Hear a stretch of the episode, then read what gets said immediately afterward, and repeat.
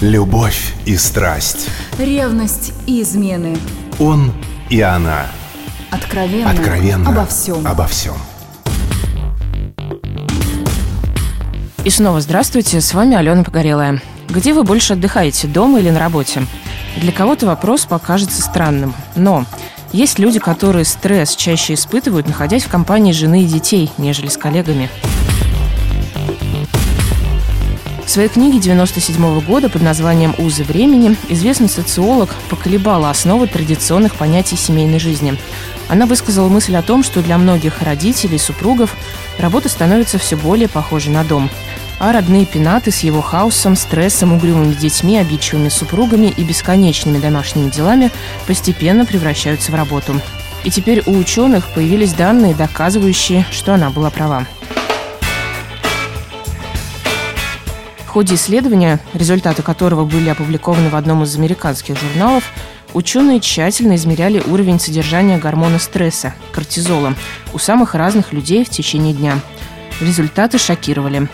Они наглядно демонстрируют, что как мужчины, так и женщины испытывают на работе гораздо меньше стресса, чем дома. Знаете, есть такое выражение «хочется расслабиться». Так вот, те, кто не может позволить себе сделать этого рядом с близкими, реализуют это право на работе, а точнее в работе. Как перестать испытывать стресс дома и не мешать расслабляться друг другу? Послушаем мнение нашего постоянного эксперта, семейного психолога Румии Калининой. Бывает по-разному. Я убеждена в том, что важно, чтобы мужчине и женщине было вместе хорошо. Вот за счет чего? За счет того, что муж опекает свою жену, да, и она чуть-чуть ребеночек. За счет того, что жена опекает своего мужа, и он чуть-чуть ребеночек, она чуть-чуть мама. За счет того, что они равны, они уважают друг друга, да, они поддерживают друг друга и так далее, и так далее. Главное, чтобы им было хорошо, это раз, и чтобы при этом они, ну так формально скажем, хорошо функционировали в личностном и социальном плане. Более того, из опыта общения могу сказать, что любой мужчина, какой бы он главный, важный, авторитетный бы не был для женщины, он очень хочет иногда, в том числе, быть ребенком.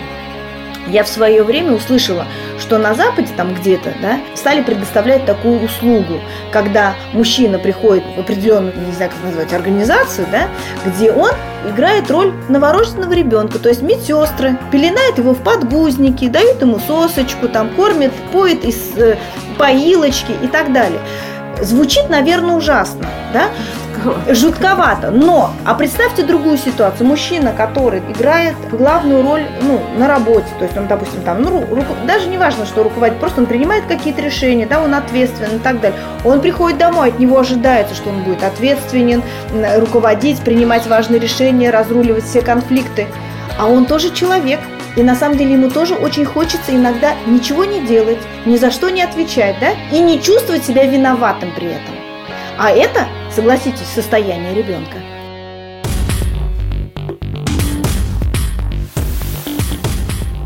Действительно, почувствовать себя ребенком порой хочется абсолютно любому человеку, хотя бы на время.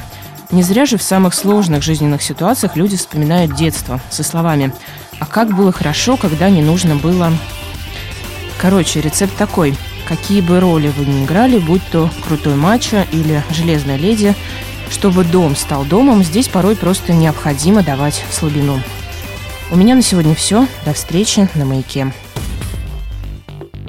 Любовь и страсть. Ревность и измены. Он и она. Откровенно. Откровенно. Обо всем. Обо всем.